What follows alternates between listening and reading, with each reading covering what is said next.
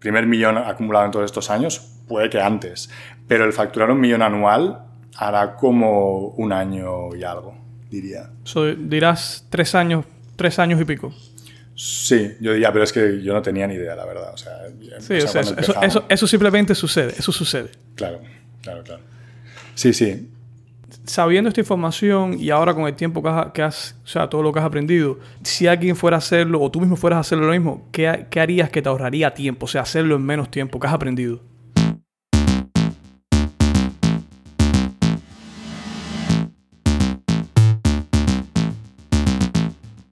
Bienvenidos a Netprendedor, el podcast para emprendedores y todos aquellos que deseen tener su propio negocio online, con la ayuda de nuestro maestro Raúl Manuel, cual su misión es guiarte a crear y crecer tu emprendimiento digital.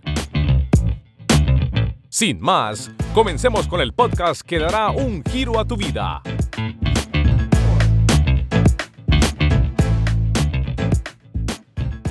Hay una frase que dice lo siguiente en cinco años serás la misma persona que eres hoy, excepto por las personas que conozcas y los libros que leas. Conocer personas no es un problema, estoy seguro para ti. Tenemos redes sociales, tenemos nuestro día a día. Sin embargo, la segunda parte, los libros que leas. ¿Cómo podemos asegurarnos de poder leer más en los tiempos que estamos viviendo, en el cual cada vez tenemos menos tiempo libre y más cosas que debemos hacer? Literalmente todo de afuera requiere de nuestra atención. Es difícil, te lo digo por experiencia propia, sentarse y ponerse a leer. Sin embargo, la solución que yo he encontrado, después de un análisis de mi día a día, es que hay pequeños momentos en los cuales puedo escuchar un libro. Esto empezó mi adicción por este mundo de los audiolibros. Sin embargo, hay un gran problema. A veces queremos escuchar audiolibro, vamos a YouTube o cualquier otro lugar y sucede que el libro no está completo y no hay nada peor que escuchar un audiolibro, te enganche y de repente no puedas completarlo simplemente algo bien malo.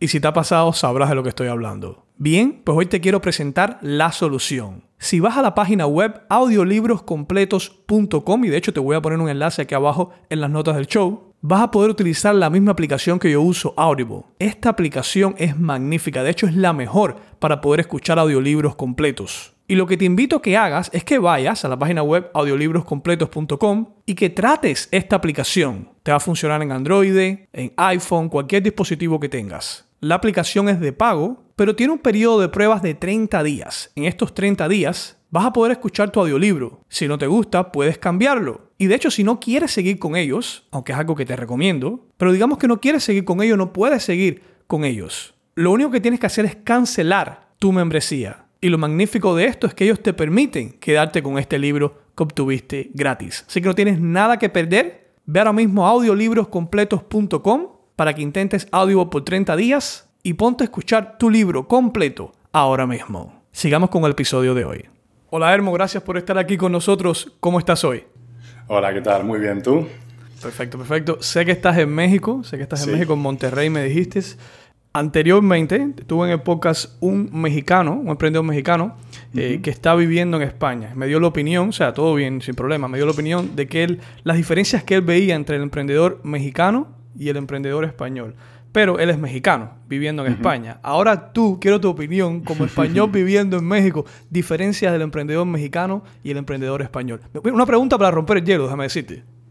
Vale, sí. Em, yo, la verdad, desde que vengo a México, porque vengo súper a menudo, o sea, yo paso a lo mejor de, todo el año, voy a decir 60% en España, 40% en México. Entonces, yo creo que en, México lo que he aprendido es que la gente es más positiva, o sea, tiene más, o sea, más echada para adelante. Y los emprendedores son como por necesidad. Aquí la gente es emprendedora sí o sí. O sea, ves madres que son emprendedoras, ves personas mayores que son emprendedoras, jóvenes, y es como sí hay mucha gente que, opta por el camino de tener un trabajo y tal, normal, pero hay mucho emprendedor, pero porque es, la cultura, o sea, son culturas como en Estados Unidos que, no sé, la gente lo ve algo natural. En España yo creo que falta un poco eso. Hay gente muy inteligente, muy preparada, pero, o sea, no es un problema de preparación o estudios o, o ser más listo y tal, sino que yo veo que mucha gente se bloquea cuando llega el momento de emprender. Como que tienen un muro delante y no, no lo pasan. Y a ver, hay muchos emprendedores en España. Conozco a, a muchos que lo hacen muy bien y tienen negocios exitosos, pero ya te digo, es como que el paso natural este de pensar algo y empezar a hacerlo, así como un mexicano dice, oye, pues he empezado un restaurante, ahora he empezado no sé qué. Ese paso tan natural de pensarlo y hacerlo en España no está, se lo piensan más y es, es más difícil que superen la barrera esa, yo creo. ¿Crees que es una barrera mental o es una cosa de instituciones y leyes, etcétera? Uf, es, es que claro, todo va unido, pero es mental. Sobre todo al final del día es mental, porque nadie te impide que crees un negocio. Por ejemplo, una cosa que, pasa en España mucho es que la gente se queja mucho de hay muchos impuestos, crear una empresa es muy cara, eh, cosas de estas, ¿no? De, deberían ayudar más a, la, a las empresas, o sea, deberían alguien. Y en realidad, crear una empresa en España comparado con Estados Unidos, que es como el referente de los emprendedores, de la facilidad y, todo, y tal, no es tan diferente. O sea, no es mucho más caro crear una empresa en España que en Estados Unidos, ni, más ni mucho más lento, ni nada. Es bastante parecido. La cantidad de impuestos que se paga es más o menos también, si comparas con sitios como California y tal. Entonces, por el lado de instituciones, no es tan difícil crear una empresa. Podrían ayudar más, sí, con impuestos más bajos y tal, pero creo que es mental, la barrera es mental. No cuesta nada, no sé, empezar un negocio, hoy en día con redes sociales, empezar sin ni siquiera tener productos, sin ni siquiera tener presupuesto y, crear una empresa que puede ser eh, 600 euros en total, más los 3.000 de inversión inicial, o sea que creo que es mental, o sea, el 90% mental. Interesante, me encanta, me encanta. Y al momento, ¿cuál es tu modelo de negocio actual? Las personas que no te conozcan, etcétera, ¿cuál es tu modelo de negocio en momento?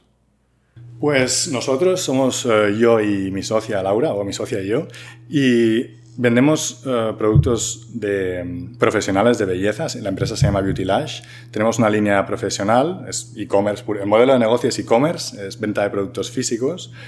Y tenemos la marca de belleza B2B, o sea, son productos profesionales. También estamos ahora mismo, estamos eh, con la línea B2C, o sea, una línea de cuidados y tal para las eh, mujeres, sobre todo en casa y también estamos con una línea de ropa. Pero digamos que ahora mismo el 90% es Beauty Lash, o sea, es una empresa de productos de belleza y es productos físicos en casi su totalidad. Pero uh, dentro del e-commerce, de vender productos y aclarar que no es dropshipping, o sea, es, son productos que desarrollamos nosotros. Entonces, dentro de, por ejemplo, dentro de este mundo del B2B, o o sea, venta de productos físicos, pero que son para profesionales y se tienen que saber usar y tal, pues también tenemos que formar a la gente. Hay gente que nos compra, salones eh, profesionales y tal, pero hay mucha gente que quiere aprender, quiere empezar y es una tendencia muy, muy fuerte. Vendemos extensiones de pestañas y muchas chicas lo ven como una oportunidad muy grande de negocio, abrir su salón de extensiones o ser freelancer. Y también nosotros formamos, porque tenemos la, la academia más importante, diría, de Latinoamérica y, y de España. Y, o sea, tenemos dos academias físicas, formamos a la gente también y hemos empezado hace unos meses a vender cursos en línea también. Y ha sido un bombazo, o sea, a la gente le encantan y tal. Y ese es el modelo de negocio, básicamente, e-commerce.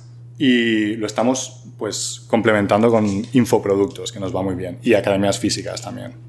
Interesante. Y de hecho me causa la duda. Uh -huh. ¿Cómo tú entras al mundo de productos de belleza? O sea, el que, el que te vea a ti que no te conozca, créeme, no, no, no, luces como la portada de ese producto. No, no. Eh, ¿cómo, ¿cómo, llegas a vender productos de belleza? ¿Cómo llegas ahí? Esto ha sido Laura. Laura es la, la experta en, en, los productos. O sea, yo, por ejemplo, he vendido marcas de productos de cocina. Yo empecé hace un montón de tiempo a vender en Amazon y vendía productos de silicona de cocina. Y los importaba a Amazon. Amazon tiene sus almacenes, te los distribuyen y vendía eso. Luego vendía una marca de fitness también.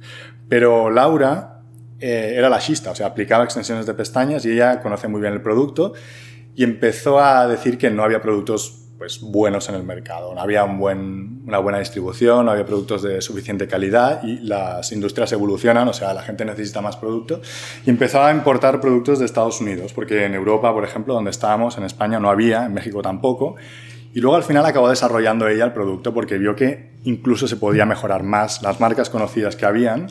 Pues esto pasa mucho, o sea, hay productos que están en el mercado y tú pues con nada los mejoras. Ella dijo, esto se puede mejorar y creó uh, la marca. Entonces empezó a vender su primer pedido y tal y luego yo me uní a, a la marca. Dejé, digamos, de lado las demás marcas, las fui liquidando y nos juntamos. O sea, nos hicimos socios comerciales, yo puse dinero, puse casi 100.000 dólares en la, en la empresa y empecé como socio. Entonces, los complementamos. Somos como los dos eh, managers de la empresa. Yo me ocupo mucho de la estrategia de marketing, de la creación de la tienda en línea, optimizarla, todo lo que es tecnológico y la creación de contenido, la estrategia de contenido. También me ocupo de la tienda en, en España. toda la parte de Europa, casi toda la llevo yo, aunque también pues aquí en México tengo que venir cada, cada dos por tres porque todas las decisiones, digamos, las tomamos en conjunto. Y ahora cómo está la cosa es que ella, pues como te digo, ella sabe un montón del producto, ella los desarrolla, ella pues mira a ver qué tendencias hay, qué nuevos productos hay que sacar, habla con los fabricantes. Ahora, por ejemplo, estamos mirando para cambiar todo el empaquetado de los productos de plástico a un empaquetado más eh, degradable, más eh, pues amigable con el medio ambiente, porque es muy importante para nosotros. Y esto lo está haciendo ella todo.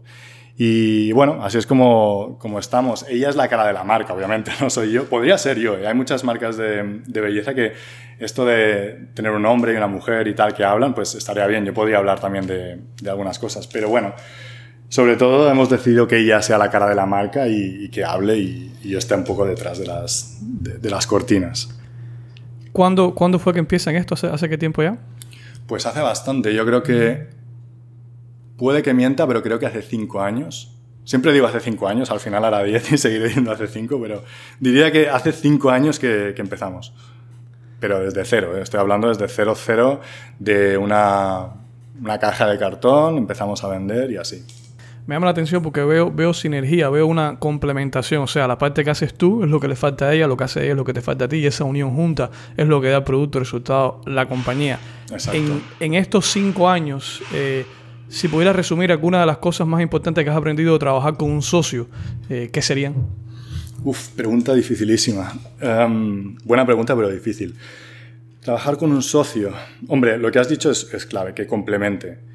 Y diría que, que pueda aportar al negocio, porque mm, o sea, el error principal que diría que, comete la gente cuando va a tener un socio para crear un negocio es que piensan en el dinero, en qué, cuánto dinero puede aportar y tal, pero yo diría que hay que pensar, o sea, a largo plazo, en el futuro. Cuando pase un año, dos, tres, que tengáis el negocio juntos, pues lo que he visto yo es que ella sigue aportando y yo sigo aportando. O sea, es una cosa que, o sea, la complementación sigue a través de los años. No importa si yo he puesto dinero y ya cuánto dinero ha puesto, sino que seguimos aportando crecimiento a la empresa, porque al fin y al cabo la empresa se tiene que crear y tiene que haber la idea inicial y el dinero, pero luego tienen que pasar los años y hay que saber cómo escalarla. Y si ella sabe cómo desarrollar nuevos productos, cómo cogerlas, o sea, agarrar un poco las tendencias de mercado y tal, y yo sigo eh, aportando cómo distribuir esos productos al mercado, cómo hacer, pues adaptarnos hoy en día a publicidad, a la forma de hacer las cosas, pues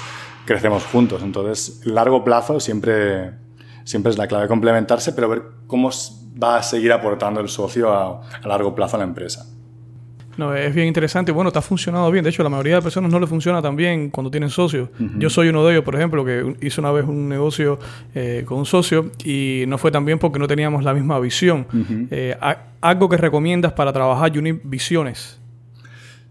Bueno, claro, es que es, es complicado porque puedes tener un socio que ya conozcas desde hace tiempo, ¿no? O puedes tener un socio que no lo conoces tanto. Lo suyo, lo, ideal es que tú conozcas al socio, su ética de trabajo, la visión que tiene, lo que espera, como dices. Es, es, es, todo esto lo que estás diciendo es la clave, o sea, complementarse, la visión que tienes a, largo plazo.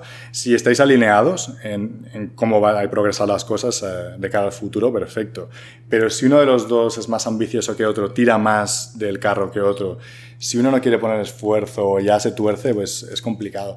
Ojalá, o sea, pudiera decir la, la clave para tener un socio, pero es que no, no, hay clave. O sea, yo creo que es conocerlo bien y, es lo que dices, o sea, que esté alineado todo, el objetivo que tenéis juntos, la visión, y que, puedan ir, que podamos ir aportando los dos de forma natural a la empresa. Que no sea un, digamos, un socio que quiere dinero rápido y quiere poner dinero y luego sacarlo, eh, obtener beneficios rápidos, sino que tienen, tenéis un proyecto juntos a largo plazo y, una visión, como dices tú. Eso es la clave. Y si ves que el socio pues no funciona o algo, pues intentar eh, deshacerlo cuanto antes, porque si no puede convertirse en algo tóxico y, y te acaba agotando mentalmente. Sumamente interesante, sumamente interesante. Virando un poco el timón aquí, tú sabes que todos los emprendedores tienen momentos de alza y momentos de baja. Eh, cuéntame un momento, cuéntame un momento, cuéntame sobre ese momento tuyo en tu carrera como emprendedor digital, de cuál te sientes más orgulloso, ese momento más alto. Pues, momento más alto. Un momento en, en concreto diría que fue cuando nos expandimos, o sea, cuando realmente creamos eh, la sede de España y empezamos a vender el producto también en Europa y vi que esto era una empresa de verdad, o sea, era algo, algo potente. Pues te diría que ha sido ese, quizá. O sea, cuando, sobre todo cuando, te das cuenta que, que, tienes un negocio de verdad, es cuando necesitas contratar a gente y empiezas a, a, a, contratar como un loco, porque está creciendo la cosa, y eso fue un poco cuando empezamos en España, diría. Qué bien. Y bueno, el otro lado la pregunta, ese momento más bajo, ese, ese mayor obstáculo que has encontrado a la hora de emprender y cómo lo superas. Uf, momento bajo a la hora de emprender. Son, son muchos, ¿eh? O sea, la verdad es que, bueno, vas teniendo bajones todo el tiempo, porque estás muy, o sea, muy entusiasmado, muy a tope con el negocio y de repente pasa algo. O sea, te desinflas porque ves que hay otras empresas que lo están haciendo mucho mejor y tú te creías el, rey del mambo y, y, te da un bajón potente o cosas así, ¿no? Pero si tengo que elegir un momento de bajón... Si puedes darme dos si quieres, claro, no se pongan celosos. No se pongan celosos los momentos. vale, pues tengo que encontrarlo, ¿eh? porque no, no sé cuál decirte. Un momento de bajón algún, algún obstáculo que hayas encontrado en tu carrera como emprendedor, algún momento que hayas dicho, wow, y, la decisión de seguir adelante o no. Sí, te puedo decir, te puedo decir uno. Cuando hubo un momento que intenté em, externalizar la parte de logística de la empresa, ¿no? O sea, que los pedidos eh, tener un almacén externo que gestionara todo el inventario y los envíos. O sea, yo no tener inventario en, la tienda, en las oficinas o en nuestros almacenes. Entonces, cuando tienes productos físicos, pues eso es una parte importante del negocio, la logística, o sea, tener el producto y enviarlo. Todo el mundo quiere externalizarlo, o sea, que yo no quiero tocar el producto, que me lo haga todo o Amazon FBA o un almacén y tal. Entonces, yo una parte la externalicé, o sea, la envié a unas bodegas y una empresa de fulfillment, 3PL se llama. Y esto, eh, toda la parte del marketing perfecto, pero los pedidos, lo que pasó es que no salían bien, o sea, se equivocaban mucho en los pedidos porque es un producto muy complejo, o sea, son tenemos muchos productos, cientos de SKUs, entonces se equivocaban, empezaron a haber clientes que se quejaban de que no llegaba el producto bien, no llegaba a tiempo, llegaba roto, y eso me causó bastante bajón, porque tú cuando tienes un negocio intentas que pues, los clientes estén contentos. Yo creo que cualquier negocio tiene que centrarse en el cliente, que todo vaya bien para el cliente. Y yo, tenemos un, gran producto, tenemos un buen marketing, tenemos una marca reconocida y de repente un montón de clientes quejándose, después de haberlo hecho todo bien, me entró un bajón importante. Pero bueno, lo solucioné rápidamente, acabé con, con todo eso y ya gestionamos todo el inventario nosotros. no quiere decir que no funcione eso, pero a mí, yo enseguida tuve que tomar la decisión, y la tomé rápido, de gestionar todo el inventario yo. Porque eso la verdad es que nos ha, nos ha hecho subir aún más como marca, tener un trato más personalizado con la gente, enviar el producto mejor. Pero ya te digo, cuando veía todas las quejas de todas las clientes y que si esto no funciona, que si está roto, que si no ha llegado a tiempo, pues me entró bastante bajón, porque claro, haces todo bien y por culpa de una parte del proceso se, fastidia, ¿no? que es lo más importante, el cliente que, no queda contento. Y ahí la verdad es que, bueno, en su momento, claro, antes de decidir tomar decisión, la decisión de quitar el inventario de allá y gestionarlo yo, que fue la, o sea, lo que hizo que fuera bien luego, pues el bajón fue importante, sí, sí. Diría que, diría que eso ha sido un momento de bajón importante. Yo, yo creo que de todo se aprende, ¿no? Sí, sí, sí. O sea, es aprender de todo, convertir un problema en, una solución, cualquier queja de un cliente. Es más, te diría que cuando tienes una queja de un cliente, a veces es como perfecto. Ahora puedo demostrarle que, soy una empresa seria, ¿no? Por ejemplo, en, esto que pasó, que los clientes se quejaron tanto, en realidad la solución es fácil. Inventario para nosotros, enviamos los paquetes nosotros, contactamos a todos los clientes que habían recibido un pedido mal, que eran un montón, y pues llamada, eh, solucionar el problema, explicárselo, un producto de regalo o un cupón de descuento y luego pues aprovechar, como dices tú, o sea, aprender que el, envío es súper importante en e-commerce. Luego, a esos clientes, o sea, compensárselo de forma que digan, wow, esta empresa es, es, muy seria, o sea, ha hecho las cosas bien, ha arreglado el problema. Y todo se puede convertir en una oportunidad. O sea, si tienes un cliente descontento, puede estar súper contento después de que le soluciones el problema. Y así, pues, con todo. Me encanta esa forma que lo ves de poner las oportunidades de quejas como maneras de convertir clientes futuros arreglando problemas. Súper, súper. Sí, sí, Eh, sí, sí, exacto. ¿Cuál sería, si tuvieras que escoger una palabra para resumir el estado de tu negocio actual? Ah, expansión. O sea, se está expandiendo ahora mismo. Yo, bueno, yo creo que siempre lo voy a ver en, en expansión, aunque estemos eh, al top, yo creo que siempre... Pero yo ahora veo que es un momento clave, es no delicado, pero clave de, de expansión. Queremos tener en- o sea, almacenes en Estados Unidos, estamos en ello y, y bueno, expandirnos un poco en que más gente aprenda esta profesión y de las pestañas y intentar llegar a más gente, que más gente pues conozca la marca y tal. Entonces, expansión geográfica, expansión de clientes, expansión de formar a gente que se transforme en clientes y, y demás. Y expansión en otras líneas. Queremos crear líneas, como te digo, B2C, de cliente final, o sea, tiendas que un producto que pueda comprar todo el mundo también, y estamos en ello, o sea, que expandiéndonos total. Súper, y de hecho veo, esa es una tendencia que se, se ve bastante en los negocios y los startups, que esa parte de expandirse, crecer, es sumamente importante.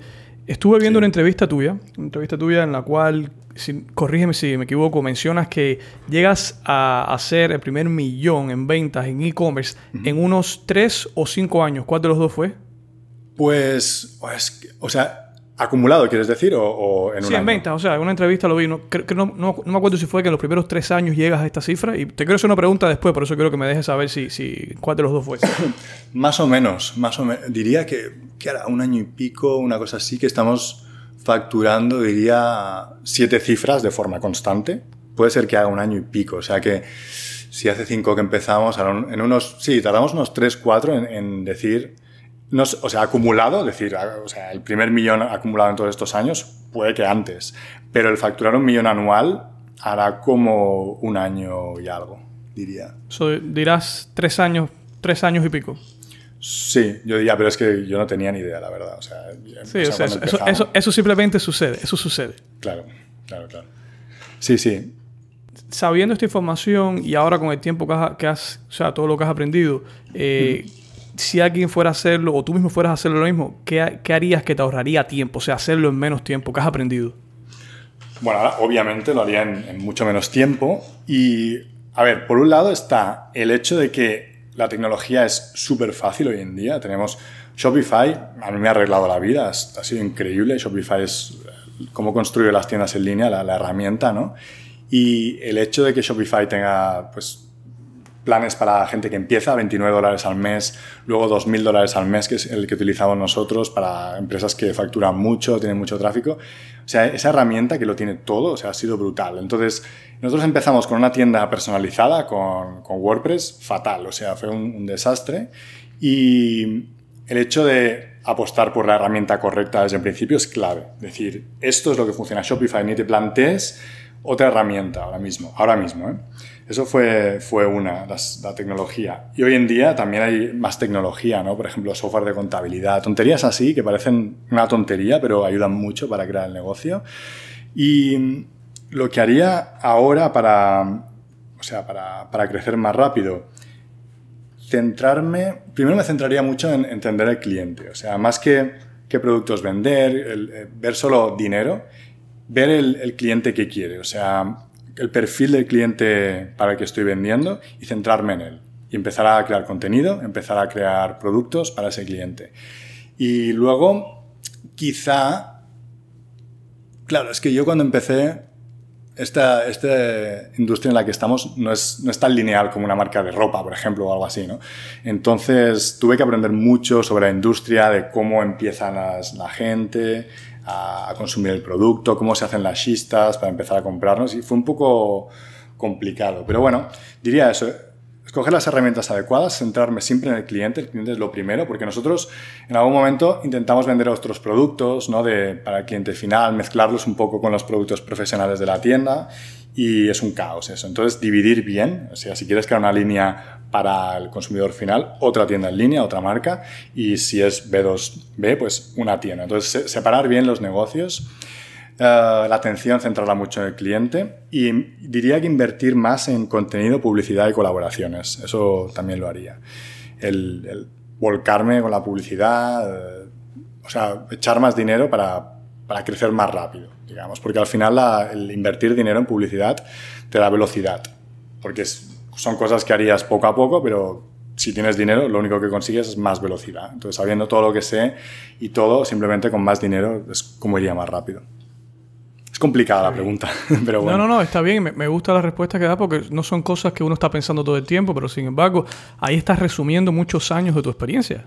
Sí, exacto. O sea, y una, esto es una cosa que, como yo tengo mi canal y me preguntan también sobre el tema, una de las cosas para la gente que empieza desde cero es centrarse mucho en el producto, en el dinero y tal, y no en el cliente. Yo cogería un perfil de persona que me va a comprar y me centraría en ellos. O sea, es, lo que sí eh, veo que funciona mucho para crear negocios. Qué bien. ¿Y ves alguna tendencia a la cual deberíamos aprovechar en e-commerce? Uf, veo muchas. El e-commerce es, es, como muy amplio, ¿no? O sea, el e-commerce es la venta de pues, productos en Internet. Si la transacción es en Internet, supongo que ya se llama e-commerce. Entonces, como dices tú, o sea, hay que ver la tendencia que, que quiere la gente, o sea, qué, está consumiendo, qué va a consumir en el futuro, cómo quiere consumirlo. Y hay tendencias claras que está viendo ahora, según mi opinión, que, puedes aprovecharlas y puede aprovecharlas cualquiera, me parece. O sea, no solo de hecho, grandes marcas las saben aprovechar menos que los pequeños emprendedores. Entonces, una de ellas es que, o sea, crear más cercanía con el cliente. O sea, uno piensa, voy a crear una tienda en línea que parezca una, marca grande y tal, muy fancy, pero en realidad estar más cerca y tener más conexión con el cliente es clave, porque el e-commerce lo que quiere decir es que tienes un punto, en vez de tener supermercados distribuyendo tu producto y tal, tienes un punto solo, que es tu tienda en línea, y con ese punto, que puede estar en tu casa, el inventario o en tus bodegas, lo que sea, tienes distribución a todo un país y potencialmente a todo el planeta también si haces envíos internacionales. Entonces, desde un punto conectas con millones de personas, puedes vender un montón, pero al mismo tiempo tienes conexión directa, porque si tú vendes a Walmart o a Carrefour o un supermercado y luego ese vende al cliente final, ya hay un intermediario. Tú con la tienda en línea tienes, o con tus redes sociales o con e-commerce en general, tienes la conexión de, del, o sea, con el cliente directa. Tú, si te hablan en la tienda en línea y clican en el botón de WhatsApp o por el DM en, en Instagram o si te compran, la relación es directa, directa con la marca. Entonces hay que aprovechar eso, esa relación directa en tu en tus redes sociales mostrar pues detrás de la tienda que hay, los productos, tal. Em, el WhatsApp, tenerlo siempre en la tienda en línea. En Estados Unidos quizá, pues, bueno, el público latino sí, WhatsApp se utiliza bastante, ¿no? Entonces, para nosotros los, los latinos, pues WhatsApp muy importante para crear conexión.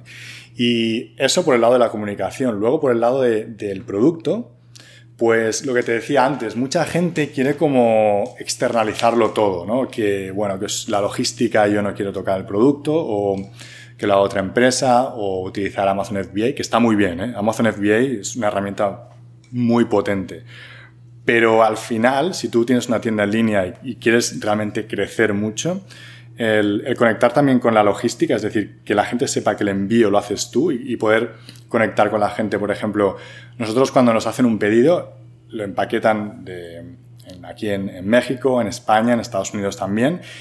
Y esa caja va personalizada, va con los productos dentro. Si tenemos que poner un regalo, lo ponemos el nombre va escrito a mano encima de la caja y tal, y la conexión es directa. Y luego hacemos una historia, por ejemplo, en Instagram, de cómo estamos empaquetando eso con el nombre de la persona y la subimos. O sea, la gente ve que le estás enviando el producto tú, con su nombre, hay una historia hecha en la sala de pedidos que lo ve todo el mundo, y esa conexión es, la oportunidad que hay, la conexión que se puede crear y, hacer tuyos los clientes, no de supermercados, distribuidoras de Amazon, sino tuyos y al final el cliente es el activo más importante. Y esto por un lado. Entonces tienes que, creo, conectar mucho con redes sociales, con la logística en el producto, envíos súper rápidos, personalizados y tal. Cualquier problema con la devolución, pues arreglarla, ¿no? O sea, decir, oye, eh, no es tu talla o lo que sea, tranquilo, envíamelo, te lo reenvío y tal. Y hacer eso, tus clientes tuyos, no de, de otras empresas. Y, y luego, pues, diría que esto es obviamente lo sabe todo el mundo ya, pero bueno, el hecho de si puedes poner una cara en la marca y una marca personal. Puedes hacerlo a muchos niveles, pero todo lo que puedas poner de, eso es interesante. O sea, digamos que más que marca personal, lo, pues se puede resumir en transparencia, ser transparente. O sea, no intentar aparentar ni, ni nada, sino ser transparente. La transparencia es, creo que leí que era el, la cualidad más valorada de una marca en línea. O sea, la gente que son usuarios de redes sociales y compran en Internet y tal, lo que más valoraban es la transparencia y la honestidad en una marca. O sea, que esa tendencia hay que aprovecharla, ser súper transparente y, tal. Y utilizar, si por ejemplo utilizas influencers para promocionar tus productos y tal, pues ver mucho también si van a ser los, los, digamos, los embajadores en cierto modo de tu producto y tu marca, analizar mucho al influencer, que no sea un fantasma que promocione cualquier cosa, sino que también tenga esa transparencia de conectar con la gente y tal. Y bueno, estas son un poco las tendencias que hay. El, ser cada vez más, más cercano, por las redes sociales a veces la gente las ve como algo que es para aparentar todo, pero es, si lo utilizas al revés, para crear más cercanía, es, va perfecto. Nosotros, por ejemplo, con redes sociales, con WhatsApp, con videollamada, con fotos, tal, conectamos con los clientes y para mí lo más importante es eso, la conexión marca-cliente. Eh, yo creo que lo que dijiste, la empatía y todas las otras cosas, tienes mucha razón. Esa empatía va directamente con la confianza eh, y la confianza obviamente, fidelidad y mejores clientes. Lo que estás haciendo de Instagram me encanta, o sea, wow, qué estrategia más buena, lo de estar grabando las historias y personalizar cada orden. Sí, sí, exacto. O sea, haces una historia y... ¿Qué respuesta has tenido de eso? O sea, ¿qué, ¿qué te han dicho las personas? A la gente le encanta. Cuando ven una historia y ven la caja que es, que es el pedido suyo, dicen, ah, ese pedido es mío, no sé qué. Y lo que hacen es mucho cuando reciben el, paquete, pues lo filman, lo suben a stories también y te etiquetan. Entonces tú lo, lo, lo reposteas en stories, en tus stories de la tienda y lo añades como, por ejemplo, una categoría que se llama clientes. Entonces eso te da prueba social porque la gente entra en tu Instagram y ve clientes y ve toda la gente que está subiendo stories de cómo recibe la caja ¿no? y desempaqueta el producto. Y eso está súper bien. Le hace ilusión a la gente, o sea, le gusta mucho eso. No, todos ganan, o sea, es una super estrategia, todos ganan ahí, excelente, excelente. Claro. Digamos ahora mismo tienes a Pablo en México y quiere empezar a hacer e-commerce. Tres acciones que le dirías a Pablo que hiciera. En México, pues número uno, que se centre en el mercado mexicano. Porque sí que veo mucha gente en, en México y tal quiere empezar a vender en Estados Unidos, que va súper bien, pero si estás en México físicamente, me centraría en cuestión geográfica A, en el mercado mexicano, es un mercado brutal. Y B, quizá si quieres expandirte al mercado latino de Estados Unidos. Esos son los dos mercados principales que tienes si vives en México. México, brutal, y público latino de Estados Unidos. Dos mercados, pues una, salvajada lo que puedes hacer con eso ya. Y luego, pues que cree pues, todo lo que hemos dicho. O sea, primero, cuando quiere empezar una marca de productos que todo gire en torno al, perfil del cliente. O sea, si tienes una marca, una marca para mí son tres cosas. Una es la audiencia, cliente, target, como lo quieras llamar, los que te van a comprar potencialmente. Dos, los productos. Y tres, la difusión, distribución, que es tienda en línea, influencers y, publicidad, pongamos. Entonces, para rellenar estas tres piezas, no la primera en orden, quizá, pero la primera en... Em, en importancia es la audiencia. Y las dos primeras, audiencia y producto, van de la mano. O sea, la gente que está empezando y quiera decir, ¿qué vendo? ¿Qué producto vendo? Que es la pregunta típica, ¿no? Pues siempre, siempre tienes que unirla a, a quién se lo vendo. O sea, si estás empezando investigación de mercado, empieza por a quién y qué le vendes. Entonces ahí puedes empezar buscando ideas de productos y entendiendo quién los compra o buscando audiencias, o sea, perfiles y viendo qué productos compran. La investigación de mercado siempre tiene que ir de la mano, o sea, con Product Market Fit, o sea, qué, qué compra y quién lo compra. Y una cosa que puedes hacer es empezar por ti mismo, ti misma. O sea, si, si es Pablo, pues será ti mismo, pero O sea, no tienes que necesariamente vender algo que tú uses, pero es un muy buen sitio para empezar. O sea, tú dices que quién soy yo, qué me gusta, qué hobbies tengo, qué profesión tengo, qué compro, qué cosas me gustan, cómo me he visto, y por ahí puedes empezar a investigar productos, ¿no? Es un muy buen sitio. Por ejemplo, Laura es, lo que hace. Nosotros si desarrollamos una marca, ella pues dice, vale, ¿qué, ¿qué, hago yo? Pues fitness, ¿qué utilizo para el fitness? ¿Qué, ¿Qué, tipo de persona soy? ¿Una emprendedora o una chica pues de un perfil más sofisticado que, bueno, pues en su caso es emprendedora, le gusta el fitness, tiene este estilo de vida y esto es el tipo de ropa que yo llevo, ¿no? Pues crear una marca de ropa en torno a ese perfil de persona que eres tú mismo y luego también potenciales personas que son iguales que tú. Y luego ver qué productos puedes vender y tal. Si buscas productos, pues también intentar entender el, target. O sea, enseguida decir, ah, mira, esta funda de móvil se, vende muy bien, pero enseguida hacer el ejercicio de decir, vale, pero ¿quién la compra esta funda? ¿Qué, qué persona? ¿Qué perfil? ¿no? Intentar hacer los productos para un tipo de persona. Y ese tipo de persona puede ser super nicho, o sea, como nosotros, hiper nicho o yoga o no sé qué. O puede ser también un poco más amplio, pero sin, siempre manteniendo un perfil. Eso es lo que, lo que le diría. Ahí lo tienes, tres acciones que puedes hacer. Excelente, excelente, excelente. ¿Conoces a Tim Ferris, el autor de La Semana Laboral de Cuatro Horas? Sí, sí, sí, lo conozco. El hombre es un poco extremo, el hombre es un poco extremo. De hecho, recientemente vi una, una rutina de él, de una rutina antes de acostarse de él, de, él tiene muchos problemas con insomnio, etc. Y el hombre estaba detallando unas cosas y decía, decían que era la descripción de, de American Psycho, la película. Porque el hombre, las cosas que hacía son extremas, o sea, robóticas. Me gusta mucho. Y la razón por la cual te digo es, él, una de, una de las cosas que vi una entrevista que hizo una vez, él decía que él evaluaba cada vez que compraba algo, anotaba por qué compró estas cosas, para entender él y luego lo ayudaba eh, para poder vender productos y servicios. Puede ser un poco extremo, pero tiene que ver con lo que estás mencionando. O sea, cuando compras algo en Amazon o físicamente en una tienda, ¿por qué? Pregúntate por qué, qué fue lo que hizo que tomaras esa decisión. Sí, exacto. Muy bien, sí, sí, sí. O sea, como rutina está súper bien. Yo, mira, eso me falla. Por ejemplo, yo rutinas de mañana no sé qué, no tengo ni una. O sea, soy muy práctico, tengo que hacer las cosas que tengo que hacer, las hago. Pero pensarlo así, como dices tú, está perfecto porque puedes empezar por ti y una de las cosas es cuando compras, cuando tú sacas la tarjeta de crédito y compras algo, decir, espera, o sea, ¿por qué he entrado en esta tienda? ¿Por qué he visitado esta web en Amazon? ¿Por qué? Y ver un poco el patrón de consumo que has llevado. O sea, lo vi en un vídeo, no sé qué, todo el... Eh, revertir un poco el proceso que has, que has hecho para llegar a comprar ese producto.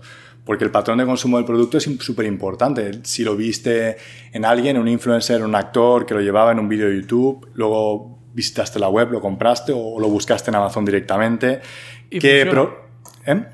Y funciona, digo, funciona. Sí, sí, sí. Y ver, o ver qué problema hizo que pensaras en comprar el producto, etcétera. Está súper bien. Y, y, siguiendo por ahí puedes hacer muchas cosas. Por ejemplo, te metes en tu historial de búsqueda de Google, te metes en tu historial de búsqueda de YouTube, te metes en tu Explore page de mm, Instagram y ves que sale. O sea, que si lo que salga es lo que estás consumiendo y lo que te gusta, ¿no? Entonces, por ahí puedes empezar también. Me encanta, es ese concepto de que no existen los problemas personales. Si tú tienes un problema, otra persona más lo va a tener. Y sí, es bien interesante, bien interesante eso. Una de las cosas, yo, yo no hago siempre eso de estar apuntando las cosas porque lo compré. Lo intenté, pero era una locura, me demoraba mucho. Quería disfrutar lo que acabé de comprar, no, no, no describir tanto porque lo compré. Pero una de las cosas que sí hago, que una vez me, me tuve problemas porque eh, tú fui al médico de, la niña y una de las cosas que hago es que me gusta tirarle fotos a, por ejemplo, cuando veo un anuncio, los colores que están haciendo o el copy que están haciendo, me gusta eh, tirarle fotos una vez le tiré foto y me dijeron, no puedes tirar foto en el hospital. Y yo, disculpa. Pero estas cosas sí funcionan. En inglés tienen una frase que dice scratch your own itch, que viene siendo arrasca tu propia picazón. O sea, si tú logras entender por qué estás haciendo estas cosas, te puede dar ese insight, esa información que a veces estamos buscando de afuera sobre clientes. Puedes estudiarte a ti, ser tú mismo un caso. Así que bien, bien interesante. Eh, ¿Hemos alguna herramienta digital que contribuya a tu éxito como emprendedor? Sé que mencionaste... Eh, Shopify. ¿Mencionaste alguna? Shopify. ¿Pero tienes alguna otra parte de Shopify? ¿O quisieras mencionarla como número uno? Herramienta, eh, pues, a ver, como emprendedor, herramienta digital, ¿no? Correcto. Sé que le pues declaraste la guerra anteriormente a WordPress, pero bueno, ya, ya eso pasó, ya, ya lo superaste. bueno, a ver, es que es como WordPress lo veo como un teléfono o un ordenador, laptop así un poco viejito que cuesta un poco entender. Y, y, Shopify lo veo como un iPhone de última generación, con su App Store, no sé qué. A ver, es increíble, Shopify no tiene rival ahora mismo. Como herramientas digitales, ¿Una o, o puedo decir varias? Adelante, adelante. Yo, o sea, lo que no sé qué haría sin ellas es, número uno, Shopify. O sea, no sé qué haría sin, sin esto. Hay otras formas, pero además integra todo lo que voy a decir ahora también como herramienta. Se conecta bien con Shopify, por eso es- va tan bien. ¿no? Entonces, Shopify, o sea, es- estoy todo el día metido. O sea, para mí es como mi casa. Luego, un buen software de contabilidad también arregla mucho las cosas. Yo utilizo Cuaderno y arregla mucho, la verdad. Es una herramienta que parece una tontería, dices un software, pero sí, de contabilidad. ¿Cómo se llama? Cuaderno. Esto para los que vendemos en Europa, por ejemplo, es un rollo, porque si tú vendes en España y te compra alguien de Alemania o fuera de la Unión Europea, tienes que detectar el IVA que, que tienes que pagar, ¿no? Hacienda, el, el- o es el de España o el de Alemania o es el de no sé qué. En este caso tú pagas el de España porque a no ser que superes una cantidad de ventas en, cada uno de los países, pagas como IVA de España, pero bueno, es otra cosa fiscal, pero el software detecta la IP de la persona y, te detecta si tiene que pagar uh, IVA o no, ¿no? Y automatiza mucho la contabilidad de productos físicos y digitales, sobre todo digitales que te pueden comprar en todo el mundo y tal, y va súper bien. Esto es el segundo.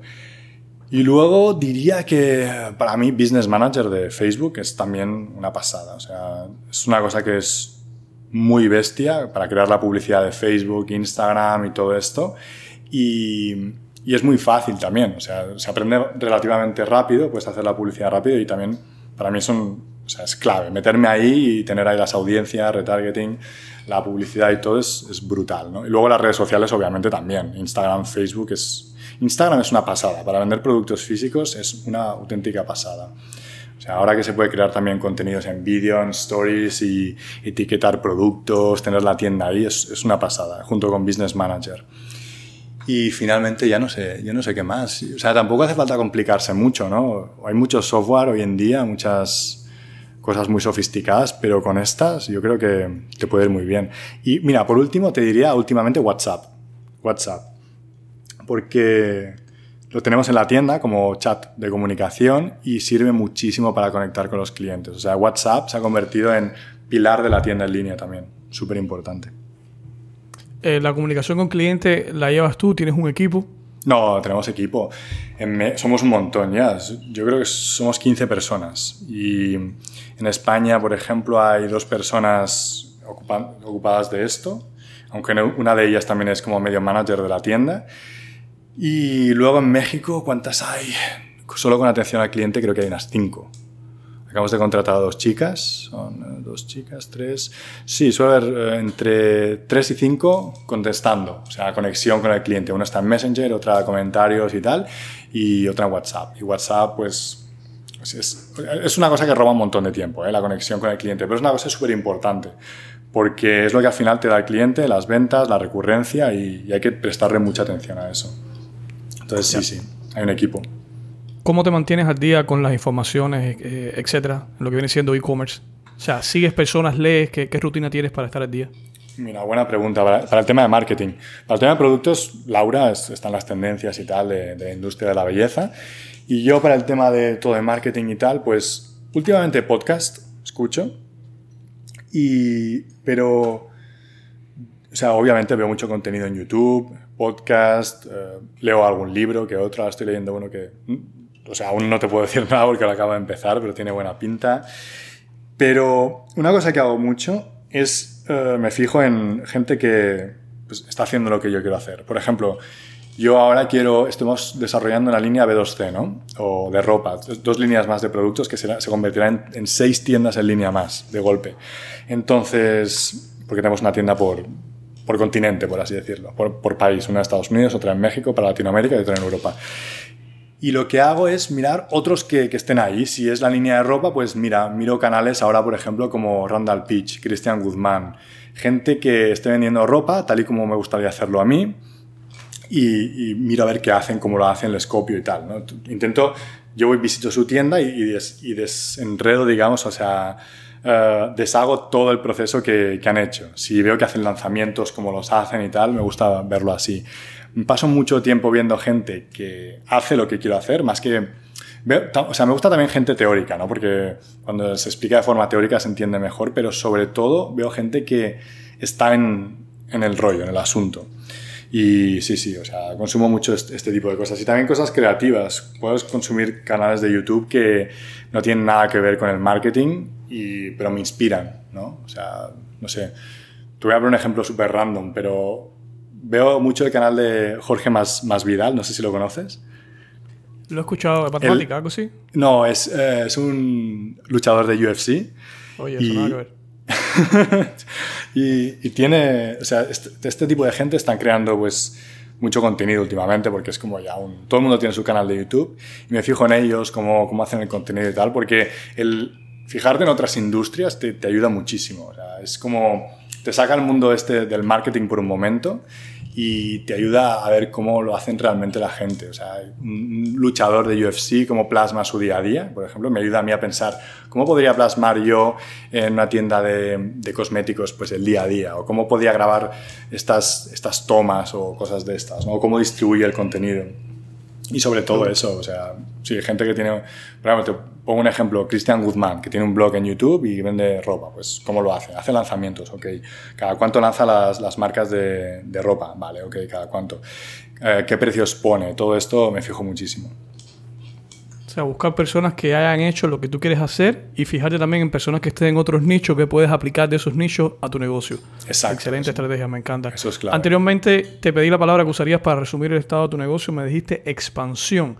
Eh, sí. Volvemos a hablar en un año. ¿Cuál quisieras que sea esa palabra?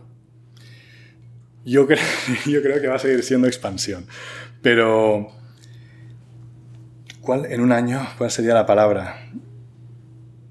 Espero que eh, son dos palabras, pero que espero que sea ocho cifras. O sea, que estemos en, en, un millón de dólares al mes. Eso me encantaría, la verdad. Porque... O sea, expandiéndonos. Sí, exacto. O sea, es como una marca que me he puesto y, y sí, sí. O sea, que, que la expansión haya, haya llegado a, a, B2C y que seamos el, el... Mira, te diría que seamos el número uno en la industria. Creo que ya lo somos en Latinoamérica, eh, la primera marca, pero número uno consolidado. Excelente, excelente meta. Y de hecho, puedo escuchar la voz de las personas escuchando esto en el futuro y me van a decir lo siguiente: Raúl, ¿cómo no le preguntaste cuál es el nombre del libro que estaba leyendo? Así que te voy a preguntar dos cosas. ¿Cuál es el nombre del libro que estás leyendo? Que todavía no me puedes decir si es bueno o no. Y luego te voy a preguntar, o me puedes responder ya, si alguna, si alguna persona escuchando esto pudiera leer un libro que te ha impactado, ¿cuál sería? Ok, sí, te puedo responder a, a todo esto. Últimamente no estoy leyendo demasiado, he leído mucha, sobre todo leía ciencia ficción, es lo que más me gustaba. Los últimos dos libros que me he estado leyendo, uno era el de Elon Musk, la biografía, pero se lo comieron los perros, lo tengo ahí encima de la mesa todo mordido aún, y me estaba gustando mucho cómo piensa Elon Musk y tal, y ahora justo el otro día me compré uno y lo empecé, y se llama, espera, es que lo dejé en España, uh, no me lo traje a México, pero se llama, creo, How Brands uh, Grow, o sea, cómo crecen las marcas, las marcas y tiene otro subtítulo, How Brands Grow and What Marketers Don't Know, I think, eh, creo. O sea, creo que es, que es así la, el nombre. O sea, cómo crecen las marcas. Yo, yo, lo busco y lo pongo abajo. How Brands Grow. Creo que es así, How Brands Grow, sí. Entonces, ese, ese libro lo oí, que era un, un libro poco conocido, pero estaba súper bien, y enseguida lo compré y lo empecé a leer. Tiene buena pinta, la verdad. Y luego un libro que me ha impactado mucho, diría que El arte de la guerra. El arte wow. de la guerra de Sun Tzu. Eh, ¿Tienes alguna razón por lo cual te, ha impactado? Bueno, porque son lecciones como muy, muy fundamentales. No son, todo lo que sean, con el tema de libros, todo lo que sean trucos de marketing y tal, ya sabes que el marketing va súper rápido y cambian las cosas muy rápido, las redes sociales y tal. Y claro, o sea, un libro no se puede actualizar.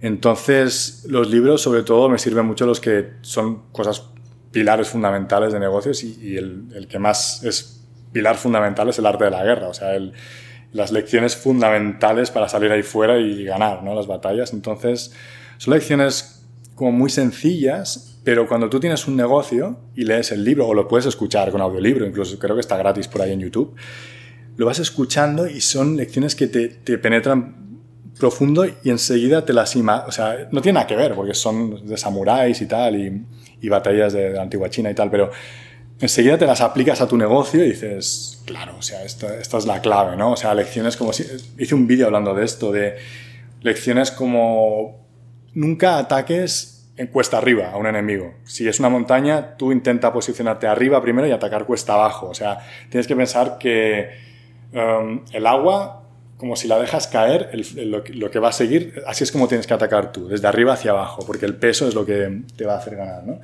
Y eso aplicado enseguida, yo me imagino toda la estrategia y digo, claro, es que tiene sentido. O sea, si yo, por ejemplo, voy a entrar a competir en un nicho en e-commerce, si voy a entrar al mundo del fitness o suplementos, yo no puedo atacar desde abajo. No puedo decir, mira, ahí arriba hay posicionado una marca de suplementos súper conocida y voy a intentar atacarla desde abajo. No, no, no. Yo tengo que posicionarme primero arriba, o sea, en algo súper puntual en la cima, y luego dejarme caer e ir arrasando un poco más. Entonces, ahí me imaginé la penetración de mercado como voy a ver dentro de un nicho pues muy competido un punto que no esté saturado, un punto que falte, haya un gap en el mercado de información, me posiciono fuerte ahí y luego me expando, me dejo caer y, ataco a, las, a, las, demás marcas desde la especialidad, ¿no? Me voy expandiendo. Porque el hecho de que seas un nicho muy concreto no, no te impide, como nosotros, por ejemplo, expandirte, esa es la clave. Pero la penetración de mercado es una cosa súper importante para mí. Y eso, por ejemplo, esa tontería del arte de la guerra, como que te salta una chispa en el cerebro y dices, claro, o sea, no, no puedes atacar a un, un, enemigo teniéndolo arriba y, siendo él más que tú. Tienes que eh, pensar una estrategia para posicionarte por encima del primero. Y así, pues algunas lecciones, no todo el libro es súper útil, pero algunas lecciones te sirven muchísimo. Sobre todo cuando vas experimentando. A lo mejor el libro te lo lees y dices, bueno, no sé, está bien. Pero luego te van pasando cosas, vas pensando en el marketing, en la estrategia de negocio y tal, que es lo que más me gusta, la estrategia y vas diciendo, claro, sí, sí, esto se puede aplicar o te lo vas imaginando. Me encanta el concepto que, acabas de decir y lo primero que viene a mente es Amazon empezando con libros y lo que es hoy y lo que no sabemos que va a ser mañana. Exacto, exacto, es el ejemplo perfecto, has puesto el ejemplo perfecto. claro, o sea, tú penetras en el mercado y te expandes como, como una enfermedad, casi. Así mismo es, así mismo es. Eh, de hecho, ya terminando lo de Amazon, ¿ves alguna tendencia en Amazon o algo diferente que ves que vaya a pasar o vaya a suceder con él? Sí, em, veo que, o sea, Amazon, claro, Amazon tiene su éxito, aparte de la logística, los envíos rápidos, que mucha gente, un paréntesis, me dice, oye, ¿cómo compito con Amazon? Y Amazon son, es confianza, envíos rápidos y, devoluciones rápidas, ¿no? Y variedad. Pues variedad tú no puedes, pero confianza y envío rápido tú puedes ser incluso más rápido que Amazon. Eso se puede competir fácil. Luego, y también ten en cuenta que tú puedes vender en Amazon y, y darte a conocer dentro, ¿no? Entonces, Amazon lo que tiene, aparte de esto, de, este servicio tan bueno, es que tiene muchos vendedores, mucha variedad y muchos compradores. O sea, tiene perfecto, es como un flywheel que cuanto más de, los dos haya, mejor negocio es. Y antes lo que quería Amazon es tener más vendedores. Decía, pues cuanto más vendedor, mejor, más variedad, porque más clientes habrá, porque verán que es más variedad, y eso hará que a su vez haya más vendedores, porque quieren ganar más dinero, y si hay más variedad, pues también habrá más compradores, y es como un flywheel. Entonces, esa era, yo creo, su, supongo, ¿eh? era su idea al principio, decir, pues, más de los dos. Ahora, con el tema de vendedores, lo que está pasando es que hay, muchos, o sea, hay, mucha oportunidad aún, muchísima, ¿eh? porque los productos, aunque hay muchos, la mayoría son medio malos o no hacen bien las cosas, pero hay mucha oportunidad, pero hay muchos. Amazon no tiene el problema de que necesita más vendedores en muchos mercados, pero necesita más calidad. Entonces, yo creo que lo que está haciendo ahora Amazon es esforzarse porque se creen marcas dentro de Amazon, o sea, que haya vendedores más serios.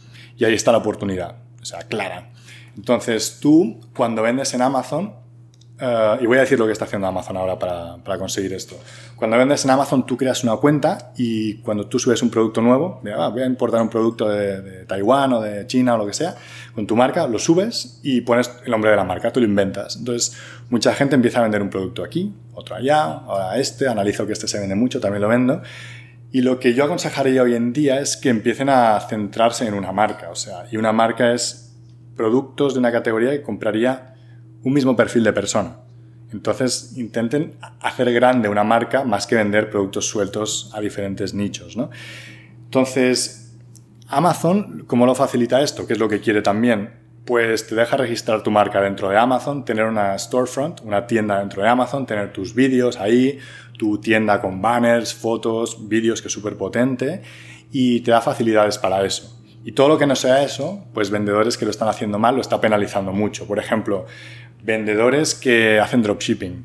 Lo penaliza, destierra la cuenta porque o sea, nadie sale ganando con el dropshipping porque alguien compra un, producto en Amazon y tiene, dice, ah, perfecto, lo he comprado en Amazon, perfecto, me va a llegar al día siguiente, me va a llegar súper bien, es un buen producto. Y lo que se encuentran es que es un producto que tarda un montón en llegar, desde China, por ejemplo, y es un producto genérico. Y eso hace daño al cliente, por lo tanto Amazon. Amazon se centra en el cliente. Entonces Amazon lo que quiere controlar es eso, que los clientes queden súper contentos y eso lo, lo, consigue pues incentivando a los vendedores que lo hacen bien y penalizando a los que lo hacen mal en tiempos de envío, en un mal producto y todo eso. Y esa es la tendencia que hay, crear marca. O sea, crear marca, en este caso Amazon quiere que lo hagas dentro de Amazon, pero el hacerlo dentro de Amazon tú, por ejemplo, si tú vendes, empiezas a vender una esterilla de yoga y luego vendes un producto de cocina luego un producto de otra cosa, pues tienes productos sueltos, ¿no? Pero si tú, por ejemplo, eres una mujer que hace yoga y le gusta el yoga y vendes una esterilla de yoga, céntrate en mujeres que hacen yoga, es decir, sigue vendiendo eh, productos para ese tipo de chicas en ese nicho. Entonces va creando tu marca y, y ve creando pues tu marca dentro de Amazon para empezar, que eso te va a favorecer mucho, pero como te decía, lo que va a, lo que va a pasar cuando crees tu marca dentro de Amazon es que por un lado crecerás en Amazon, te irá mejor, pero por, otro lado la gente también te conocerá por fuera, es decir, tendrá un nombre que la gente buscará en Google, buscará en YouTube, en Instagram y podrás crecer también fuera de Amazon, que eso hace que diversifiques tú el riesgo, ¿no? que tengas tu cuenta en Instagram y finalmente tu tienda en línea, es súper importante que la tiendas, que la tengas. Entonces, esa es la tendencia. Amazon quiere que crees tu marca dentro de Amazon y tú lo tienes que hacer, pero también eso te va a beneficiar no solo para crecer en Amazon, sino fuera. Por lo tanto, creo que todos ganan. Y esa es la tendencia, marca encanta, excelente, excelente información. Em, recientemente, como te decía, me gusta ver los comerciales y esas cosas y, y grabarlo. Y estaba viendo, sabes que todo el mundo siempre está preocupado de que Amazon va a sacar los negocios locales y va a acabar con ellos. Y de hecho está sucediendo en muchas industrias. Y vi un comercial de Bed, Bath and Beyond, la compañía esta que hace, vende velas y cosas de casa, etc y un comercial que estaba directamente atacando a Amazon. Me gusta el concepto también de lo que estamos hablando de atacar a las personas desde arriba, a la montaña, como el agua. Y el comercial decía algo así, decía, había una persona en la tienda comprando estos productos y la, persona preguntaba, ¿y eh, qué tiempo se demora en llegar las cosas? Y el, vendedor le decía, no, no, te la puedes llevar ahora mismo. dice, no tengo que esperar dos días a que me llegue. Decía, no, puedes agarrar y salir por la tienda ahora mismo. dice, y puedes tocar las cosas. Dice, ¿puedo tocarla? O sea, es le estaba atacando directamente a Amazon. Y, es la razón, o sea, Amazon está poniendo a todas estas personas a temblar. Sí, mira, yo en parte tengo, tienes razón, o sea, está atacando a Amazon, pero creo que mm, o sea, hay demasiada oportunidad como para ver a Amazon como un, como un problema. O sea, hay tanta oportunidad que Amazon no puede cubrir porque no es, no es su tema, que o sea, no pasa nada. Mira, para empezar, número uno, tú puedes vender en Amazon. O sea, si yo, por ejemplo, tengo mi producto y veo que en Amazon se está vendiendo, pues envío una caja con 100 unidades, 500, la que sea, le pongo publicidad a full y me pongo el número uno para la búsqueda de ese producto y ya está. O sea, me hago con todos los clientes que busquen en Amazon el producto. Eso por un lado, puedo vender. Y luego puedo desviarlos a mi tienda y robarle clientes a Amazon y tal. Hay estrategias para que utilizar Amazon en tu favor. O sea, tú vender en Amazon y encima crear reconocimiento de marca y llevarte a los clientes, no solo ganar dinero, que eso es ya eh, brutal. Pero luego es que hay un montón de oportunidades fuera de, o sea, fuera de mm, vender en Amazon que es increíble. O sea, uno utiliza Amazon, eso está claro, pero luego, por ejemplo, algo tan sencillo como lo que has dicho, el tener una tienda. Nosotros ahora en, hemos empezado en México, en España medio medio, en México lo estamos, vamos en serio, hemos creado una store, o sea, como Apple, que entras y tienes la store, pues lo estamos creando, de hecho, la semana que viene empiezan las obras y vamos a tener una store. Entonces, la store hace que la gente pueda ir a la tienda. Tenga la tienda en línea y llegas a todo el mundo, pero también la gente de la zona y tal puede ir, tocar los productos, o un influencer puede ir y tocar el producto y tal, y eso crea mucha conexión, ¿no? Luego, eh, puedes, algo tan sencillo como, tan sencillo como tener un envío rápido, o sea, ya compites con Amazon. Nosotros, si tú compras en la tienda, sale el producto, te llega al día siguiente y si tienes un problema de evolución, te lo solucionamos mejor que Amazon. O sea, la gente quiere comprar en Amazon, pero en la tienda tiene incluso mejores, eh, mejor servicio que, que Amazon, nuestra tienda. Entonces es fácil competir por ahí, tampoco es tan complicado. Luego, algo tan sencillo también como tener en la tienda en línea, en cualquiera de las tiendas que tenemos nosotros y las que tendremos, tenemos el chat de WhatsApp ahí abajo. Nosotros no somos una, marca multimillonaria como Amazon, pero somos pequeños y hay que aprovechar que somos pequeños. Podemos conectar más. Tenemos el chat de WhatsApp, si clican en el botón de WhatsApp, se abre WhatsApp y te, te contesta alguien al otro lado. Ese alguien está dentro de la tienda, te puede aconsejar producto, te puede hacer una videollamada, te puede mandar fotos de los productos que tenemos ahí, te puede enviar un, audio. Eso no se puede hacer con Amazon. Esa cercanía. Si, alguien, si yo, por ejemplo, soy un cliente, voy a buscar un producto, veo un anuncio en Instagram, clico y les envío un mensaje por Instagram o por la, o por la tienda en línea por WhatsApp, y que me conteste una persona y pueda hablar con ella, eso no, no, se, no, puede, no se puede en Amazon, ¿no? Y decir, ostras, ¿qué, qué ¿qué producto me compro? Tengo una duda, podértela resolver por WhatsApp, eso en Amazon no, no se puede. Entonces, hay un montón de oportunidades de, de, competir con Amazon o de incluso ser mejor, muy básicas como las que te digo. Y luego ya, pues tienes que crear contenido, conectar con redes sociales con la gente, eh, un servicio original de entrega, eh, envíos más rápidos, no sé, customizar las cajas, customizar los pedidos. Hay un montón de cosas que se pueden hacer para competir con Amazon. O sea, para nada, creo que los negocios locales, de hecho, tienen una gran oportunidad de ahora conectar más con la gente. O sea, ser más, más cercanos, em, conocer más a su target crear métodos más imaginativos de venta, mejores experiencias, porque al final la experiencia del usuario es lo que cuenta, cómo compra, cómo ve el producto, cómo recibe el producto en su casa, cuándo y tal, ¿no? Entonces, mucha oportunidad, como para decir que Amazon ya se lo va a llevar todo. Es más, utiliza Amazon para robarte de los clientes de Amazon, para dar a conocer tu tienda, que es, es, es lo más sencillo, y luego crea una experiencia buena en tu tienda en línea y ya está. O en tu negocio local. Resumiendo, ¿no? sí. No, está perfecto, está perfecto, me encanta. Ver, ver lo que puede parecer como una debilidad como algo a tu favor. Exacto. Excelente, excelente. Me dices que no eres de rutinas, etcétera, pero en tu día a día, ¿cómo manejas la productividad? O sea, ¿cómo te aseguras de hacer las cosas más importantes cada día? Mira, pues justo lo, estaba pensando el otro día. Y. bueno, no sé si puede, si puede ser buen, buenos, buen, un buen ejemplo buen consejo mío, porque tampoco me pienso mucho en la productividad como así, rutinas y tal, pero una cosa que sí estoy intentando hacer es simplificar al máximo todo lo que hago, o sea, todo lo más sencillo posible. Desinstalar softwares que no utilizo, apps que no utilizo, eh, intentar hacer las tres, cuatro cosas que tengo que hacer ese día y ya está, y no más. Y intentar no hacer lo que, lo que no, no me aporta nada, ¿no? Me parece un poco vago pero el consejo, pero es, es, lo que estoy haciendo. Y ya te digo, yo no soy de mucho de escribir las cosas, de tener un buen calendario y tal, pero Lichi, que me ayuda con, con, mi, con mi, mis cosas personales y, y, uno de mis negocios, me organiza mucho las cosas y me ayuda mucho. Tener a, a gente que te ayude, o sea, contratar a gente, me ayuda mucho. Y, y ahora, para organizar mi día a día, pues es sobre todo, uno, Em, conectar con la gente que trabaja para mí y, o sea, que todos sepamos lo que tenemos que hacer, eso me tranquiliza mucho para que yo pueda hacer lo que tengo que hacer y dividir las cosas y hacer las, que, las tres, cuatro cosas que realmente, pensar realmente, esta, hoy, ¿qué tengo que hacer? Cuatro cosas, pues las voy a hacer y ya está, y no hacer más. Y decir, no voy a intentar hacer más y más y más, sino que estas tres cosas bien hechas y ya está. O sea, simplificar ha sido lo que más me ayuda para, para la productividad del día a día. O sea, es, es así. Y todo lo, lo, más, lo más simple. O sea, todo lo que hago, intentar simplificarlo. ¿Tu socio, tu socio en este caso de negocio, es una persona de, de sistemas así o no? ¿Quién de los dos es de los sistemas?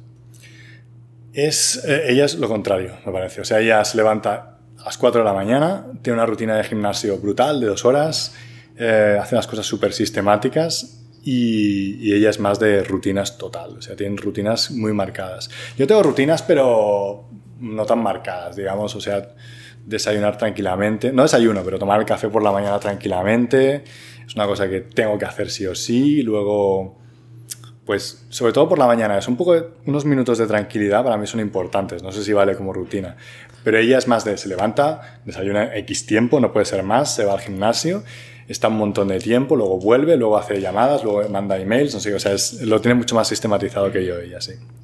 O lo que me causa, me causa intriga es cómo tú puedes, y has hecho, o sea, para poder crecer la compañía eh, y los negocios, etcétera, y cómo logras enfocarte en una cosa sin tener sistemas, o sea, sin tener decir voy a trabajar en esto y no realmente de repente te pasas tres días trabajando en una cosa que no es lo más importante. Me causa intriga cómo logras hacer eso. Pues difícil, Digo, pues, la so- verdad. so- soy una persona de sistema, por eso te digo, o sea, uso aplicaciones y cosas. O sea, el hecho de que tú puedas enfocarte en lo más importante y, y no desviarte y saber todo el tiempo lo que está sucediendo.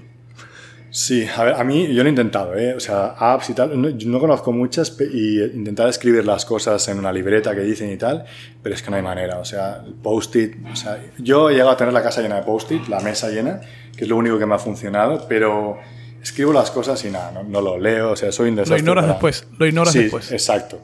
Y el post-it al cabo de tres años lo veo ahí puesto de hacer esto o no sé qué, digo, míralo, ahora sale. O sea, no, no me sirve. O sea, no- bueno, no, o, lo, o no lo he hecho bien, pero es una de mis debilidades fuertes, esto de no saber implementar esto. Y para hacer esto, pues sí, sí, o sea, es- intento, intento mejorar en ese aspecto bastante, la verdad, porque flaqueo mucho. Y, ya te digo, intento priorizar mucho, porque claro, tengo varios negocios y es, o sea, siempre eh, hay algún problema en uno y tal. Una cosa que hago normalmente es estar en las oficinas con la gente ahí trabajando y mi casa. Cuando tengo- sea, intento empezar el día diciendo, a ver, lo que tengo que hacer, lo que tengo que adelantar, lo tengo que adelantar yo por mí mismo, algo que tengo que hacer yo de, de mí, que no necesito a nadie, entonces lo adelanto ahí en mi casa, ¿no? sin, sin que me moleste ni nada. Luego, si salgo de, de decir a la gente, a los empleados y tal que tienen que hacer, pues voy a la oficina. Si voy a la oficina, sé de antemano que pues voy a estar todo el rato ocupado, me van a hablar de un pedido, de no sé qué, de precios, de clientes, de cosas de estas. Voy a estar solucionando más problemas con ellos. Entonces, saber exactamente si lo que tengo que hacer en el día es para quedarse en casa o para ir a la oficina. Entonces ahí decido y me reparto el día así. Y luego, cuando voy a la oficina, intento pues dejar claras dos, tres cosas. Cuando estoy en casa, intento acabar dos, tres tareas en casa y así me reparto el día. Es lo, es lo que hago. Y intento que, que, claro, muchas veces tengo un día planeado y sale al revés. O sea, te soy sincero. O sea, ojalá tuviera mejor planeado todo, pero voy a la oficina pensando vamos a hacer esto, esto y esto. Para nada. O sea, si llego, hay un problema con, con algo, entre comillas, un problema, o haya un cliente ahí que ha venido a ver el producto o lo que sea, o, o cualquier otra cosa y acabo haciendo otra cosa totalmente diferente. Entonces, es un poco Los, eso. fa- me- los famosos fuegos, los famosos fuegos. Sí, o sea, es, es un poco así, pero ya te digo, el simplificar y decirlo más. Por ejemplo, hoy, hoy mismo eh, estamos intentando, lo que estoy buscando ahora es contratar a más gente, entre ellos gente que cree contenido para mí, mi canal personal, para las tiendas en línea, porque ya son muchas. Ah, y, y claro, la gente ahí estaba pues creando estas stories y tal. Y, y hoy ya me he parado y, y he dicho, hoy solo, o sea, lo único que tenemos que hacer hoy es ir cliente por cliente haciendo follow-up. Es lo único que hay que hacer. O sea, les he dicho a, a- a la gente, solo no hagáis más, digamos, nuevas cosas de voy a crear una historia, voy a hacer esto, voy a, o sea, pensar cosas, sino solo abrid el WhatsApp, el email, el DM y cliente por cliente que creáis que necesita follow-up, hacerle follow-up. Es lo lo que hay que hacer hoy, lo, lo principal. Y así me he despertado, así se lo he dicho. Y así es, o sea, es, es como lo principal. Y hacer esto, o sea, simplificar al máximo y ver cuál es el, el problema principal de las siguientes semanas o meses y atacarlo primero es, es clave para mí. Hombre, y si funciona, que es lo importante, adelante. Claro. Perfecto. Eh, Elmo, digamos, esta es la última pregunta. Imagínate que estás arriba de un escenario, un auditorio, hay miles de personas en la audiencia escuchándote y todos ellos quisieran ser emprendedores. Es lo que tienen ellos en común. Te acercas al micrófono, tienes unos segundos. ¿Qué les dirías? Quieren, quieren empezar desde cero, ser emprendedores. ¿Quieren ser emprendedores? Sí. Diría que mm, lo más importante es, es la gente, o sea, el público, tu audiencia, tu target, tus clientes. Y que cualquier negocio que creen, que lo hagan ah, consumidor céntrico. O sea, el centro del negocio que sea la audiencia. Y a partir de ahí expandan, pivoten, cambien, vendan, hagan investigación de mercado, pero siempre en tu negocio eh, que se base en el cliente que es un poco lo que no se hace en muchos casos hoy en día, pero bueno, yo, yo sigo creyendo así, es lo que ha hecho que he hecho negocios como Amazon, que Jeff Bezos siempre dice, si no es bueno para el cliente no se hace, o sea, es así de simple y así ha crecido.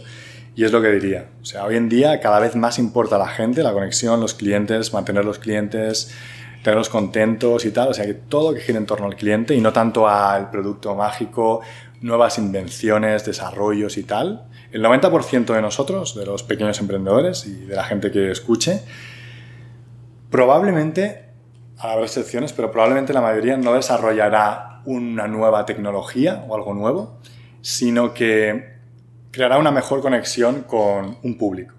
Es decir, juntará un producto, un servicio o algo con su target y lo hará de forma más efectiva. O sea, un producto que ya se está vendiendo lo mejorará o algo y creará un, canal de difusión y distribución eficiente con ese cliente o esa audiencia. O sea, que se centren en eso porque es, lo que más eh, va a perdurar hoy en día. Y el que se esté preguntando, pero ¿cómo a hablar de dinero? Lo importante es dinero. Si realmente no te importa tus clientes, si no te importa enfocarte y darle resultados, el dinero lo tienen ellos, o sea, no te van a dar dinero. Exacto. O sea, el, cliente los tiene, eh, el dinero lo tienen los clientes. Y si tú... Eh, el dinero es súper importante para todos, todos queremos ser multimillonarios y tal, ¿no? Pero si tú ves el dinero como la prioridad uno, es decir, dinero, pues pasan muchos problemas. O sea, dejas de lado eh, la, prioridad principal, que es el cliente, y tú puedes conseguir dinero rápido, a lo mejor, pero luego a largo plazo verás que va disminuyendo, porque como tú dices, el dinero lo tienen los clientes. Si tú te centras en ellos, en darles lo mejor, mejor servicio, eh, ser sincero con ellos, honesto y tal, luego el dinero viene como consecuencia del segundo orden. O sea, siempre los emprendedores y los que quieren ser emprendedores, lo que veo es que, bueno, o sea, hablan de semanas, días, cuando veo el dinero y tal. Pero lo que hay que entender enseguida, enseguida que vas a ser emprendedor es que el dinero obviamente todos vamos a por dinero al final del día, pero es consecuencia de segundo orden, de algo que estás haciendo. No es hago esto y me cae dinero, aprieto un botón y me cae un billete, sino que es yo he creado algo que es algo que aporta valor a un grupo de personas y ese grupo de personas me está dando dinero constantemente. No una vez, sino varias. Entonces es, eso, es centrarte en el cliente y luego el dinero viene, obviamente. Porque este es el error garrafal que comete mucha gente cuando va a emprender, es pensar que cuando va, por ejemplo, en e-commerce, va a poner publicidad y va a vender un producto y le va a llegar al cliente y ya está. ¿no? Da igual, lo importante es el margen. En, esa primera venta, en Facebook Ads, eh, cuánto cuesta la adquisición de, una, primera venta, tal. Centrarse en, en ese margen de esa primera venta y ya está. Aquí la clave es cuando tú consigues una primera conversión en e-commerce o en cualquier negocio, creo que lo que hay que preguntarse es, ¿he adquirido un cliente nuevo? ¿Me ha costado más, menos? Lo que enseguida hay que preguntarse es cuánto se va a seguir gastando en el negocio las siguientes veces, especialmente en e-commerce. En la tienda, cuántas veces más va a comprar, cuánto dinero se va a gastar en las siguientes. Y ahí calcular cuánto vale ese cliente, no la transacción. Entonces, si te centras en el cliente pasa eso, que un cliente no vale 30 dólares que compra una camiseta o, lo que sea en tu tienda, sino que a lo mejor vale 200 al cabo de un año. Entonces, hablar en vez de, transacción número uno, de adquisición de cliente, en vez de, dinero, de, de, valor del cliente a largo plazo, en vez de transacción, valor del cliente a largo plazo, y en vez de en días, pues hablar en un año, por ejemplo, ayuda a que al final del día efectivamente tenga más dinero. O sea, es, así, más margen, no solo más dinero, más facturación, sino más margen, porque tú vas disminuyendo el coste de cada venta si el cliente repite versus una primera transacción.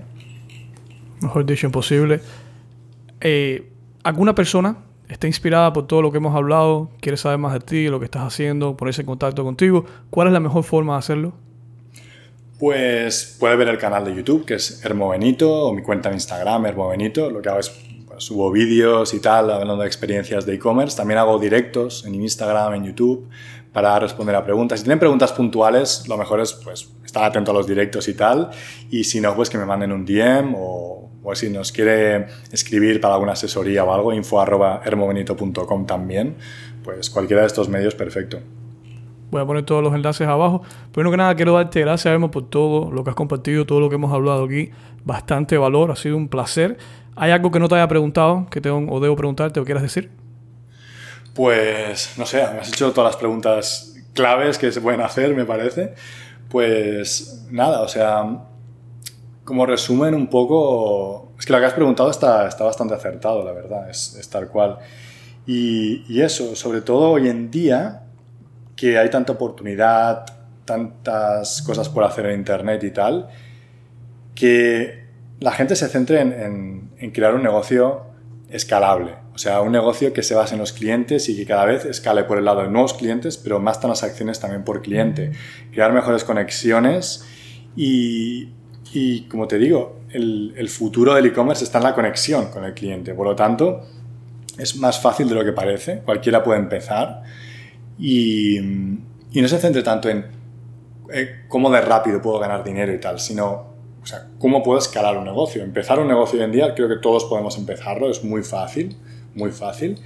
Pero los siguientes meses, años, ¿cómo lo vas a escalar? La única forma de escalarlo es más clientes, más transacciones por cliente. Por lo tanto, el tema, el gran olvidado de todo esto es cómo escalas el negocio, cómo haces que te siga comprando un cliente, lo tienes contento y tal. Y por ahí hay mucho que ganar, mucho. Ya sea si vendes en Amazon y empiezan a conocerte como marca, si tienes una tienda en línea, cualquier cosa. Ahí está el dinero en tener a los clientes contentos y en largo plazo.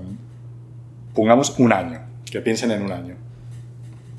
Bastantes veces se repite en la entrevista la palabra cliente, cliente y cliente. Creo que hay algo ahí que deben, deben tomar alguna nota. sí, sí, sí, sí.